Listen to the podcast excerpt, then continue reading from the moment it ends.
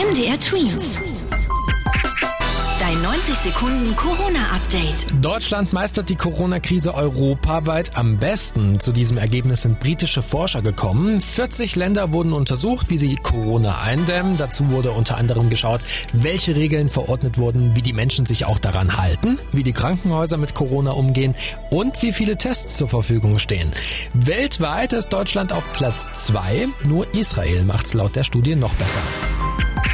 Heute spricht die Bundeskanzlerin mit den Ministerpräsidenten der einzelnen Bundesländer darüber, wann und wie die Maßnahmen gelockert werden. Erste Infos dazu sind auch schon durchgesickert. So sollen wohl zum Beispiel Schulen noch bis Anfang Mai geschlossen bleiben. Auch Geschäfte sollen dann erst wieder öffnen dürfen, wenn sie auch für genügend Abstand zwischen den Besuchern sorgen können.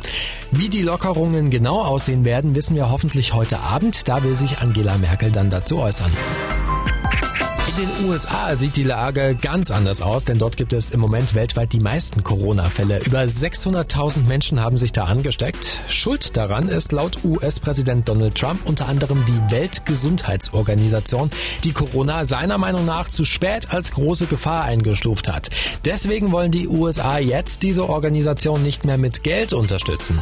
Dafür gab es aus Europa und China viel Kritik, unter anderem auch, weil Trump selbst das Virus lange nicht richtig ernst genommen hat.